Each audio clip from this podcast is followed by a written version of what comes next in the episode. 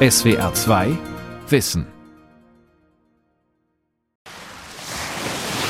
Es ist kurz vor Weihnachten 1773. Seit zweieinhalb Wochen liegen drei britische Schiffe im Hafen von Boston, in ihrem Bauch Tonnen von Tee. Tee, den die Menschen im Hafen nicht haben wollen, weil er aus dem verhassten englischen Mutterland kommt. Die Situation eskaliert. Rund 60 als Indianer verkleidete Revolutionäre stürmen die Schiffe, überwältigen die Besatzung und kippen den Inhalt von 342 Kisten Tee ins Meer. Diese Zerstörung des Tees muss so wichtige und dauerhafte Folgen haben, dass ich sie nur als historisches Ereignis betrachten kann. Notiert tags drauf der Zeitzeuge John Adams in seinem Tagebuch. Das Ereignis geht als Boston Tea Party in die Geschichtsbücher ein. Derselbe John Adams wird bald darauf an einem Text mitschreiben, mit dem die 13 Kolonien ihre Unabhängigkeit von der englischen Krone erklären. Aus ihnen werden drei Jahre nach der Boston Tea Party die Vereinigten Staaten von Amerika.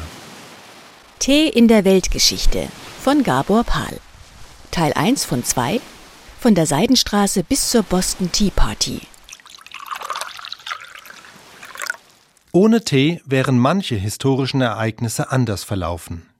How Tea Shaped the Modern World. Wie Tee die moderne Welt geprägt hat, darüber hat die kalifornische Historikerin Erika Rappaport ein ganzes Buch geschrieben.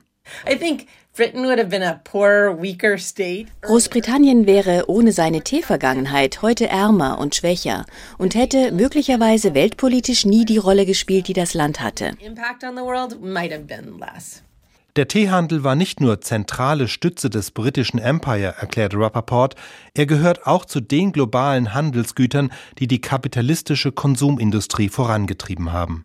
Durchgeplante Lieferketten, globales Marketing, der Teehandel war Wegbereiter.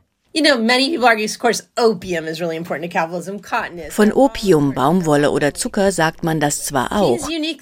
Das Besondere am Tee ist aber, dass er in China schon so eine lange Vorgeschichte hat.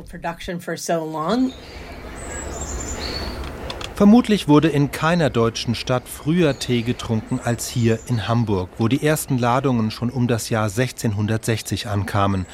Was es damals noch nicht gab, war der Stadtpark Planten und Blumen mit dem kleinen japanischen Teehäuschen, wo ich mich mit dem Kieler Historiker Martin Krieger verabredet habe. Geht das mit den Vögeln oder gut?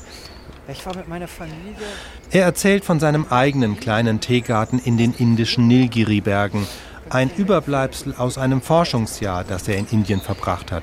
Nun, wie es der Zufall wollte, haben wir ein Haus gemietet, zu dem dann auch ein Teegarten gehörte, in den Nilgiris. Wir waren von einem Tag zum anderen gezwungen, was sicherlich unbeabsichtigt war, uns dann mit diesem Thema auseinanderzusetzen. Das war mehr oder weniger Zufall.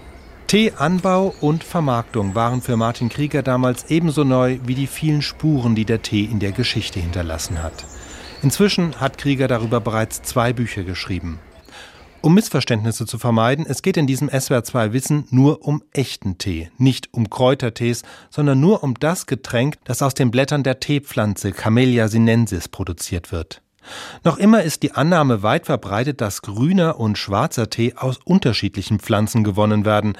Wer das glaubt, ist zumindest insofern in guter Gesellschaft, als die europäischen Gelehrten das ebenfalls lange dachten, sogar der Vater der systemischen Botanik, der Schwede Karl von Linné. Aber wie hätte er es auch besser wissen können? Die Europäer kannten die lebenden Teepflanzen lange Zeit gar nicht. Bei ihnen kam ja nur das fertige Produkt an.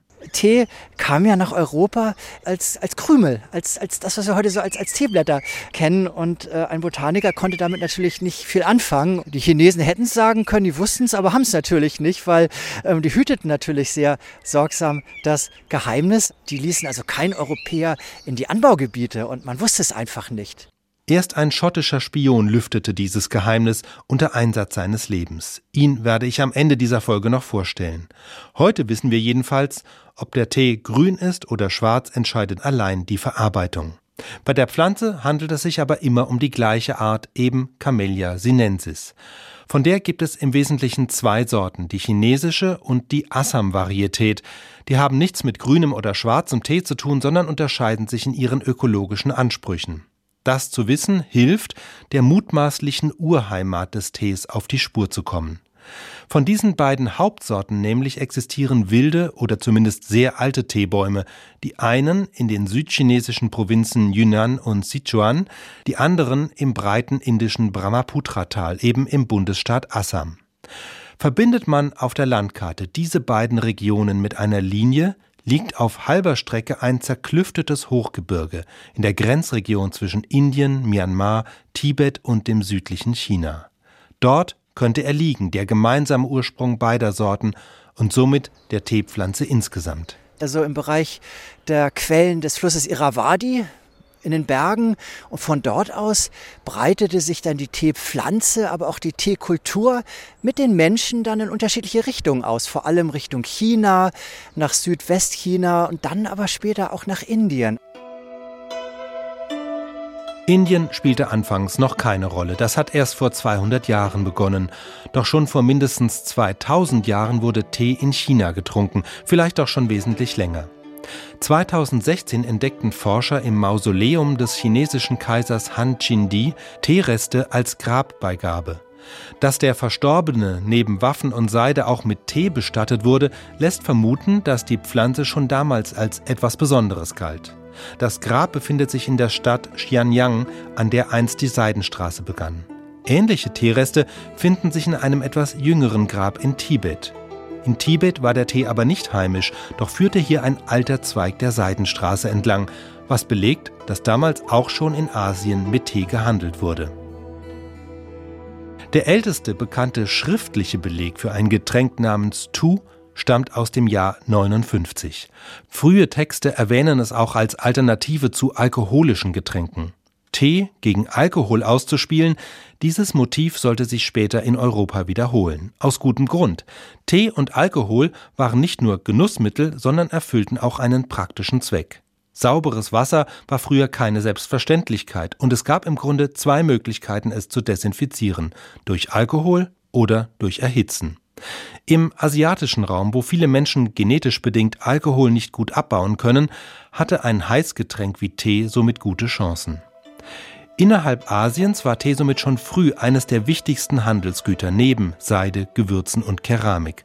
Und als dann noch der Buddhismus aus Indien kommend das Getränk entdeckte, wurde es zusätzlich spirituell aufgeladen und breitete sich zusammen mit buddhistischen Klöstern bis nach Japan aus. Tea is one of those commodity that defined the idea that when you consume something, it changes you in some way. Tee gehört zu den frühesten Handelsgütern, die mit der Idee verknüpft waren, dass ihr Konsum eine Wirkung auf dich hat. Du trinkst Tee und fühlst dich belebt, gesund, beglückt. Im Grunde sind solche Versprechen typisch für das moderne Konsumverhalten. Aber beim Tee ging das in China schon sehr früh los. Element of the modern consumer society, but Chinese ideas of tea have that sense much earlier. Das begünstigte auch seine Ausbreitung nach Westen. Schon vor der Kolonialzeit, lange bevor Portugiesen, Niederländer und Engländer mit dem Tee in Kontakt kamen und ihn über das Meer nach Europa brachten, erreichte er über den Landweg Persien und Vorderasien. Genau, durch die Karawanenroute, die sogenannte Karawanenroute. Mirjana Tschulebrück lebt in einer Gegend, wo, gemessen an der Einwohnerzahl, so viel Tee getrunken wird wie nirgends sonst auf der Welt in Ostfriesland. Sie leitet in der Stadt Norden das Ostfriesische Teemuseum. Es ist im alten Rathaus untergebracht, einem denkmalgeschützten großen Backsteinbau, und es widmet sich nicht nur dem Ostfriesentee, sondern Teekulturen weltweit. Beim Stichwort Tee mögen zwar viele vor allem an England denken, aber Russland oder die Türkei haben nochmal ganz eigene Teekulturen. Oder der Iran. Bei der Ausbreitung des Tees nach Westen war das alte Persien tatsächlich eine zentrale Etappe. Der deutsche Gelehrte Adam Olearius berichtet im 17. Jahrhundert von seiner Reise nach Isfahan und beschreibt, wie die Perser mit diesem Getränk umgehen, das sie aus China beziehen und mit großen Fenchelkörnern würzen. Sie halten es für gesund, den Magen, Lung und Leber dienliche Arznei. Sie sagen, dass sie sich frisch und stark danach befinden. Bei solchem Trinken haben sie das Brettspiel oder auch Schachspiel vor sich, mit diesem wissen sie noch meisterlicher als die Russen, welche auch darinnen sehr geübet, umzugehen. Tee zum Schach. Zwei Kulturgüter, beide hatten sich von Osten her kommend schon früh in Persien etabliert. Und von dort breitete sich der Tee weiter aus Richtung Mittelmeer. Es ist ja nicht nur Türkei, sondern auch Syrien, ähm, auch die arabische Halbinsel, die ganzen arabischen Länder. Auch im Norden tat sich eine Route auf, als sich das russische Reich nach Sibirien ausdehnte und dort ein Wege- und Handelsnetz entstand, gelangte der Tee über Russland bis nach Osteuropa.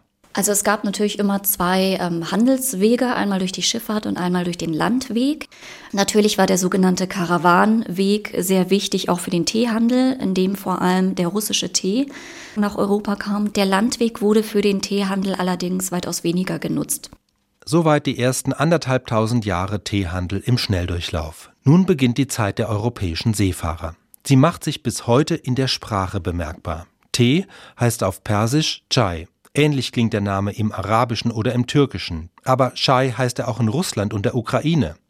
Doch dann gibt es plötzlich eine Sprachgrenze. Auf Deutsch heißt er eben Tee, auf Englisch Tea, auf Französisch, Spanisch, aber auch auf Schwedisch und Finnisch wird das Getränk zwar unterschiedlich geschrieben, aber überall mehr oder weniger als Tee ausgesprochen. So lassen sich fast alle Länder der Welt in zwei Schubladen sortieren. In der einen spricht man das Getränk Tee oder so ähnlich aus, in der anderen ist es eine Variante von Chai oder Cha. Das ursprünglich chinesische Wort war aber das gleiche. Also Tee, Cha, Tee, Cha, das sind unterschiedliche chinesische Dialekte. Nicht? Also einige Kaufleute lernten Tee als Tee kennen, eher ganz im Süden in Kanton, andere dann etwas weiter nördlich als Chai, Cha und auf diese Weise entwickelten sich dann so diese beiden Bezeichnungen für den Tee und, und gingen um die Welt. Die Faustregel lautet, dort wo man Chai sagt, kam der Tee einst auf dem Landweg über Indien und Persien oder eben Russland an. Wo europäische Schiffe ihn hinbrachten, sprechen die Menschen vom Tee. Denn Tee lautet das Wort in der Sprache Minan, die in Taiwan und der gegenüberliegenden chinesischen Südküste gesprochen wird. Von dort nämlich bezogen die Niederländer, die Briten und die Dänen in den Anfängen ihres Kolonialhandels einen Großteil ihres Tees. Doch es gibt eine interessante Ausnahme dieser Faustregel ganz im Südwesten Europas. In Portugal heißt der Tee plötzlich wieder Chá. Denn die Portugiesen waren in der Nachfolge von Vasco da Gama die ersten europäischen Asienreisenden. Sie beherrschten die asiatischen Meere im 16. Jahrhundert. Ihr wichtigster Umschlagsplatz in China war Macau und dort hieß der Tee nun mal Cha, wie im überwiegenden Teil Chinas. Kennengelernt haben die portugiesischen Missionare und Kaufleute den Tee aber nicht in China, sondern in Japan, wo er nicht einfach nur ein Getränk war, sondern schon damals ein gesellschaftliches Ritual. Was die Jesuiten vor allem in Japan kennenlernten, das war die Teezeremonie. Also man erfuhr, dass wenn wir jetzt ähm, diese Teezeremonie beherrschen, dass wir dann leichter Zugang finden auch zu den japanischen Eliten. Die Japaner sind sehr angetan von einem Kraut, das sie Cha nennen schreibt der portugiesische Kaufmann und Jesuit Luis de Almeida, der 1552 erstmals nach Japan kam und sich mit diesem Kraut und dem, was man daraus brüht, auch anfreundete. Ein köstliches Getränk, wenn man sich daran gewöhnt hat. Wie heute stand Tee auch schon in Japan und China im Ruf, besonders gesund zu sein. Auch so eine Sache, an der sich nichts geändert hat, obwohl viele der oft behaupteten gesundheitsfördernden Wirkungen bis heute nicht bewiesen sind. Aber dazu haben wir hier im SWR2 Wissen Podcast eine eigene Folge unter dem Titel Wie gesund ist Tee? Zweifellos hat Tee eine belebende Wirkung und vor 500 Jahren war er schon allein deshalb gesund, weil er keinen Alkohol enthielt und das Wasser abgekocht war. Über die frühen Berichte der portugiesischen Missionare in Japan gelangte also die Kunde vom Tee nach Europa, noch bevor knapp 100 Jahre später der eigentliche Handel damit begann. In den asiatischen Meeren wurden die Portugiesen schon bald von den Niederländern verdrängt, die als nächste die Geschäfte im und jenseits des Indischen Ozeans übernahmen. 1602 wurde die Vereinigte Ostindien-Kompanie der Niederlande gegründet, eine Aktiengesellschaft, die schnell sehr viel Kapital zusammenbekam, um Schiffe nach Asien zu schicken. Sie fuhren anfangs noch nicht bis China oder Japan, sondern konzentrierten sich zunächst auf die indonesischen Inseln und waren vor allem an Gewürzen interessiert, an Tee nur nebenbei. Ihr Stützpunkt war Batavia, das heutige Jakarta, wo vermutlich die ersten Kisten chinesischen Tees geladen wurden und nach Amsterdam gelangten. Und irgendwann beglückten die Niederländer damit auch ihre Nachbarn im Osten. Und so kam eigentlich auch der Tee hier direkt zu uns nach Ostfriesland. Sagt Mirjana Tschulebrück. Und es hat sich eigentlich einfach in der Kultur der Ostfriesen verfestigt. Dazu beigetragen haben auch friesische Seeleute, die auf niederländischen Schiffen anheuerten und den Tee in ihre Heimat mitnahmen. Händler brachten Tee aus den Niederlanden um 1660 herum auch schon nach Hamburg und Braunschweig. In Europa hat er auch gleich die Gelehrten inspiriert, die Botaniker, die versuchten zu verstehen, worum es sich bei dieser Pflanze handelt, die in China und Japan so einen hohen Status genießt und welche gesundheitlichen Wunder der Tee vollbringt. Der Geschmack war eher zweitrangig. Dass China ein von der Außenwelt ziemlich abgekapseltes Land war, verstärkte das Interesse nur noch mehr. Und äh, auf diese Weise gelangten dann also schon im 17. Jahrhundert ganz viel Information über diese bemerkenswerte Pflanze nach Europa. Und dieses Teewissen traf dann auf ein ganz breites allgemeines Interesse an China. Das waren dann so Leute wie Gottfried Wilhelm Leibniz in Hannover, der sich also unglaublich für China interessierte. Und Leibniz fragte dann die nach Hause gekommenen Missionare, Mensch, habt ihr da mal irgendwie sowas gehört? Ich habe so von so einer merkwürdigen Pflanze gehört und er ließ sich dann berichten über den Tee und der Tee taucht also immer mehr im europäischen Wissenskanon auf. Schon in den 1680er, 1690er Jahren, während die große Importwelle erst so um 1730, also grob ein halbes Jahrhundert später losgeht. Und in diesem Punkt, sagt Martin Krieger, unterscheide sich die Geschichte des Tees von der der anderen Genussmittel. Dem Tee wurden nicht nur allerlei gesundheitliche Wirkungen nachgesagt, er stammte auch aus einer Kultur, für die die Europäer Interesse und Respekt zeigten. Im Gegensatz zum Kaffee oder der Schokolade, die aus Ostafrika bzw. Mittelamerika nach Europa gelangten. Also Kaffee, Schokolade kam ja gewissermaßen wertlos, neutral, ohne intellektuelles Gepäck nach Europa, während der Tee das einzige koloniale Handelsgut war, das einzige Genussmittel war, das ähm, schon dieses immense uralte chinesische Wissen mit transportiert. Und das ist wirklich bemerkenswert, dass chinesisches Wissen mehr oder weniger eins zu eins dann in die europäischen Wissensdiskurse integriert wird. Anfangs war Tee für die Handelskompanien eher eine Art Mitbringsel aus China, noch nicht das zentrale Handelsgut. Das waren im 16., und 17. Jahrhundert vor allem die Gewürze, aber auch Baumwolle. Aber so in den 1720er, 1730er Jahren änderte es sich und der Tee spielte eine immer größere Bedeutung. Und Tee kam ja damals ausschließlich aus China. Nicht? Das waren die großen Kompanieschiffe, die von Kopenhagen, von Amsterdam, von London nach Ostasien fuhren. Damals die weltweit größten Schiffe, die es überhaupt gab. Und die, die brachten dann also diese gewaltige Mengen Tee nach Europa. In den Niederlanden, Dänemark, Großbritannien und anderen europäischen Ländern hatten sich dafür die mächtigen Ostindien-Kompanien gegründet. Die bestanden keineswegs nur aus friedlichen Händlern, sondern hatten auch das Mandat, ihre Interessen militärisch durchzusetzen. Mit Ostindien war damals übrigens nicht etwa der Osten des indischen Subkontinents gemeint, sondern all diejenigen Länder im fernen Asien, die man mit Schiffen über die Ostroute, also um Afrika herum erreichte. Dazu gehörten auch Indonesien und China im Gegensatz zum Begriff Westindien, mit dem Kolumbus einst die Inseln bezeichnete, mit denen er auf seinen Fahrten nach Westen landete und die sich bis heute als westindische Inseln bezeichnen, obwohl sie in der Karibik liegen, sehr weit von Indien entfernt. Von dort kam übrigens praktischerweise die passende Ergänzung zum Tee. Denn in der Karibik ließen die Kolonialstaaten Millionen an Sklaven den Zucker produzieren, mit dem daheim in Europa der Tee gesüßt wurde. Tee aus Ostindien, Zucker aus Westindien, in der Tasse kam beides zusammen. Aber woher kam die Tasse? Tee und Porzellan kann man nicht voneinander trennen. Beide Aspekte haben eine jahrhundertelange Geschichte und beide haben auch ihren Ursprung in China.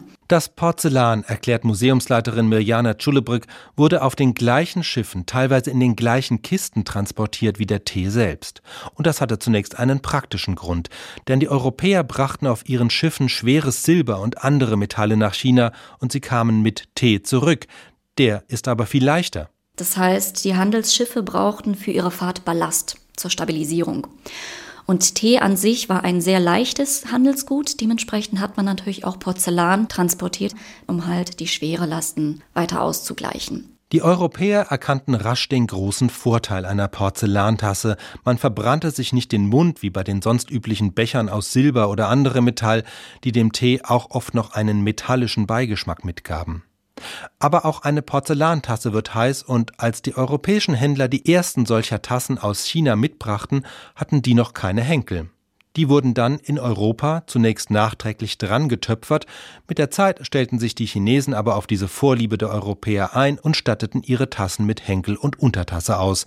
Das Rezept des Porzellans aber verrieten sie nicht. Und so um 1700 versuchten die Europäer, versuchten die Deutschen auch dieses Porzellan zu imitieren, um selbst ihr Geld damit zu verdienen. Und man versuchte es in verschiedenen Regionen Deutschlands, vor allem in Thüringen, aber auch in Sachsen. Und es klappte natürlich besonders gut in Meißen, wo wir ja bis heute diese wunderbare Meißener Porzellanmanufaktur haben.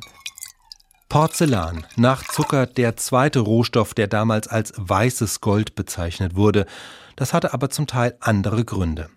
Bevor der Alchemist Johann Friedrich Böttger herausfand, wie man Porzellan herstellt, hatte er versucht, aus Silber Gold zu machen. Damals herrschte die Vorstellung, dazu bräuchte es eine ominöse Substanz, den Stein der Weisen. Böttger konnte auch ein paar einflussreiche Leute überzeugen, dass ihm dieses Wunder schon gelungen sei. Das sprach sich herum und weckte die Gier der Kurfürsten in Brandenburg und Sachsen. August der Starke ließ Böttger in Dresden einsperren. Er stellte ihm ein Laboratorium und ein paar Hilfsarbeiter an die Seite, aber leider zauberte Böttger auch nach jahrelangen Bemühungen kein einziges Gramm Gold. Dafür lernte er am Hof den Naturforscher Walter von Tschirnhaus kennen, der mit Keramik experimentierte und versuchte, das Geheimnis der Porzellanherstellung zu lüften. Tschirnhaus, der im nahegelegenen Meißen arbeitete, überzeugte die Obrigkeit, dass es zielführender wäre, den armen Böttger von der Goldherstellung zu entbinden und ebenfalls aufs Porzellan anzusetzen. Nun arbeiteten beide zusammen. 1708 entdeckten sie die entscheidende Zutat Kaolin. 1709 konnte Böttger schließlich verkünden, dass es jetzt auch Porzellan aus Sachsen gibt. Er wurde freigelassen und ein Jahr später Gründungschef der Porzellanmanufaktur Meißen. Die Bekanntschaft mit dem Tee setzt in den europäischen Ländern also einiges in Gang, auch gesellschaftlich. Tee trinken braucht nämlich Zeit. Wie in Asien entwickeln sich zwar nicht Zeremonien, aber doch bestimmte Tagesrituale um den Tee herum. Man macht mal eine Pause. Tee trinken, sagt Historiker Martin Krieger, wird Teil der Freizeitgestaltung. Die Idee, dass es so etwas wie Freizeit, wie Urlaub gibt, die existierte ja lange Zeit überhaupt nicht. Freizeit war Luxus im 18. Jahrhundert und Luxus, das war Tee sicherlich noch etwas mehr als Kaffee. Also in den Pausen tranken die Kaufleute Tee. Sie stellten damit Wohlstand zur Schau, sie stellten damit Geschmack zur Schau. Äh, deswegen spielte der Tee also eine große Rolle bei der Kultivierung der Freizeit im Zeitalter der Aufklärung. Dazu gehört auch das passende Mobiliar. Wir sehen das sehr schön beispielsweise in Hamburg. Dort wird dann im ausgehenden 18. Jahrhundert der Teetisch kultiviert. Und der Teetisch war einerseits ein Möbelstück, aber andererseits auch eine gesellschaftliche Institution. Also Frauen wie Johanna Schopenhauer, das war die Mutter des berühmten Philosophen, die äh, unterhielt in Hamburg einen Teetisch. Also sie lud äh, Freunde ein, abends zum Tee trinken. Es war billiger als ein Dinner. Man, konnte auch ein bisschen gerade in der Zeit der napoleonischen Kriege etwas sparen, aber dieser Teetisch hatte so, so immer so den äh, Touch des Exklusiven. Die Institution des Teetisches breitete sich dann allmählich Richtung Süden aus, etwa nach Weimar, wo Goethe ein gern gesehener Gast war. Kaffee gab es um die Zeit auch schon, aber der war billiger. Wer es sich leisten konnte, demonstrierte das durch Teetrinken aus Porzellantassen.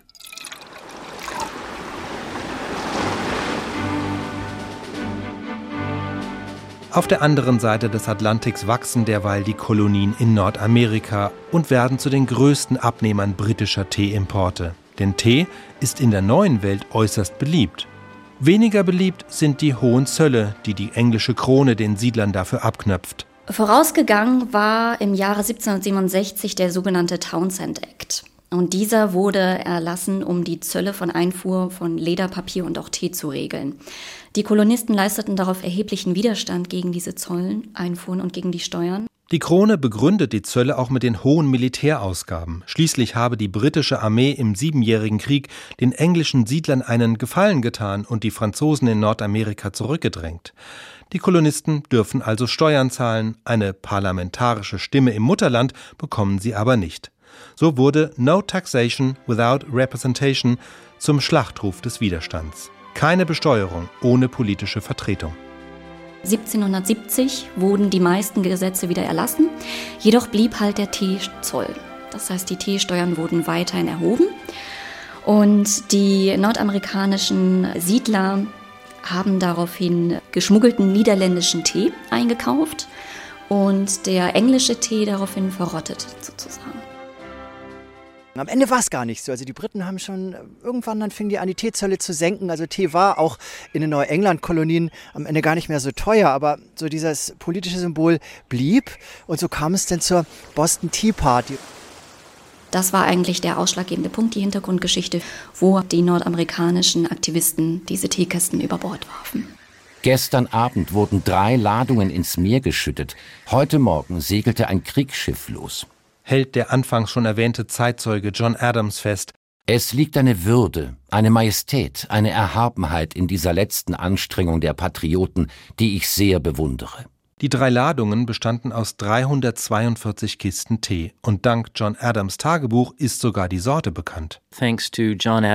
John Adams, hat das damals notiert. Es war ein eher mittelmäßiger chinesischer Schwarztee, ein Bohee, den sie in den Hafen kippten that was uh, dumped into the harbor.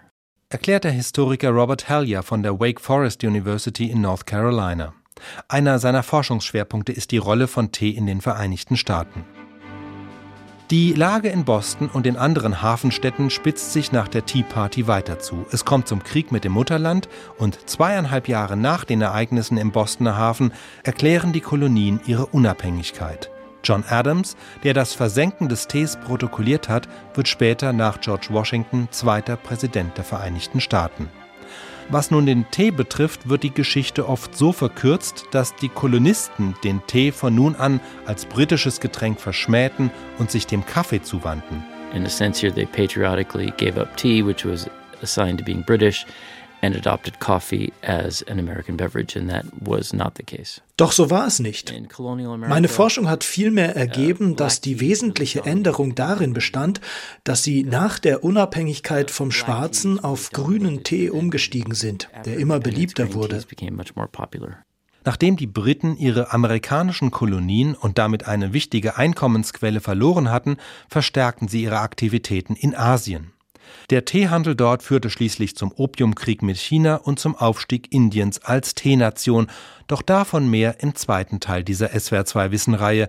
Nur eine Person möchte ich noch am Ende dieses ersten Teils vorstellen, nämlich den schottischen Spion, der damals den Briten half, Tee von China nach Indien zu schmuggeln und dem wir außerdem die Erkenntnis verdanken, dass grüner und schwarzer Tee von der gleichen Pflanze stammen. Der Mann heißt Robert Fortune. Er war Gärtner und Botaniker. 1843 reiste er erstmals für botanische Studien nach China. Fünf Jahre später schickt ihn die britische Ostindien-Kompanie erneut dorthin, um Teepflanzen aufzutreiben und nach Indien zu bringen. Ziel war es auch, die fatale Abhängigkeit vom chinesischen Tee zu beenden. Fortune bewegte sich sehr diskret durch China, in Landestracht. Das war damals noch verboten, das war lebensgefährlich, aber Robert Fortune schaffte es dann also die guten chinesischen Teesamen, also aus dem Herzen der Anbaugebiete an die Küste zu schaffen und die dann nach Indien zu schicken. Robert Fortune hielt seine Erlebnisse in Reiseberichten fest. Ausführlich beschreibt er die Landschaft, wie er die Chinesen erlebt hat, wie sie ihren Tee überhaupt herstellen und er löst das alte Rätsel, an dem sich selbst die großen Botaniker wie Karl von Linné die Zähne ausgebissen hatten. Während meiner Reisen in China habe ich häufig Gelegenheit gehabt, mehrere ausgedehnte Teedistrikte zu besuchen, wo sowohl schwarzer als auch grüner Tee gebaut wird, und kann jetzt dem Leser das Resultat meiner Beobachtungen vorlegen. Diese zeigen, dass selbst die, welche am besten imstande waren, darüber zu urteilen, getäuscht worden sind und dass der größere Teil der schwarzen und grünen Teesorten, welche jährlich aus China nach Europa und Amerika gebracht werden, von einer und derselben Spezies oder Abart gewonnen werden. Robert Fortune findet aber nicht nur heraus, dass sich grüner und schwarzer Tee nur durch die Verarbeitung unterscheiden, er lüftet noch ein anderes, eher schmutziges Geheimnis. Die grüne Farbe des Tees, den die Briten bei den Chinesen kauften, war gar nicht echt. Ich bemerkte, dass die Pflanzen, welche im Gebiet von Xikiang wachsen, grünen Tee geben. Man darf aber nicht glauben, dass dies der grüne Tee ist, der nach England ausgeführt wird. Jetzt unterliegt es keinem Zweifel mehr, dass all diese blumigen, grünen Teesorten, die in Kanton gemacht werden, mit Berliner Blau und Gips gefärbt sind, um sie dem Geschmacke der fremden Barbaren angenehmer zu machen. Berliner Blau, auch preußisch Blau genannt, ist ein ungiftiges, eisenhaltiges Pigment. Fortune beschreibt, wie beim Rösten der Teeblätter zunächst kräftig gelbes Kurkuma hinzugefügt wurde. Zusammen mit der Mischung aus preußisch Blau und Gips wurde der Tee grün. Robert Fortune war somit ein früher Industriespion, nur dass China damals das Opfer war. Am Ende brachte er nicht nur Teepflanzen, sondern vor allem das damit verbundene Wissen mit nach Indien und schuf so die Grundlage für den großflächigen Teeanbau dort. Fast 2000 Jahre lang hatte China das Monopol auf Tee, das war jetzt vorbei. Seitdem sind nochmal knapp 200 Jahre vergangen und der Tee hat weiter die Geschichte geprägt. Davon handelt der zweite Teil unserer kleinen Reihe über die Blätter, die die Welt bewegten. Und keine Sorge, mit Berliner Blau wird heute kein Tee mehr gefärbt. SWR 2 Wissen. Tee in der Weltgeschichte Teil 1 von der Seidenstraße bis zur Boston Tea Party. Autor und Sprecher Gabor Pahl, Redaktion Lukas Meyer-Blankenburg. SWR 2 Wissen. Manuskripte und weiterführende Informationen zu unserem Podcast und den einzelnen Folgen gibt es unter swr2wissen.de.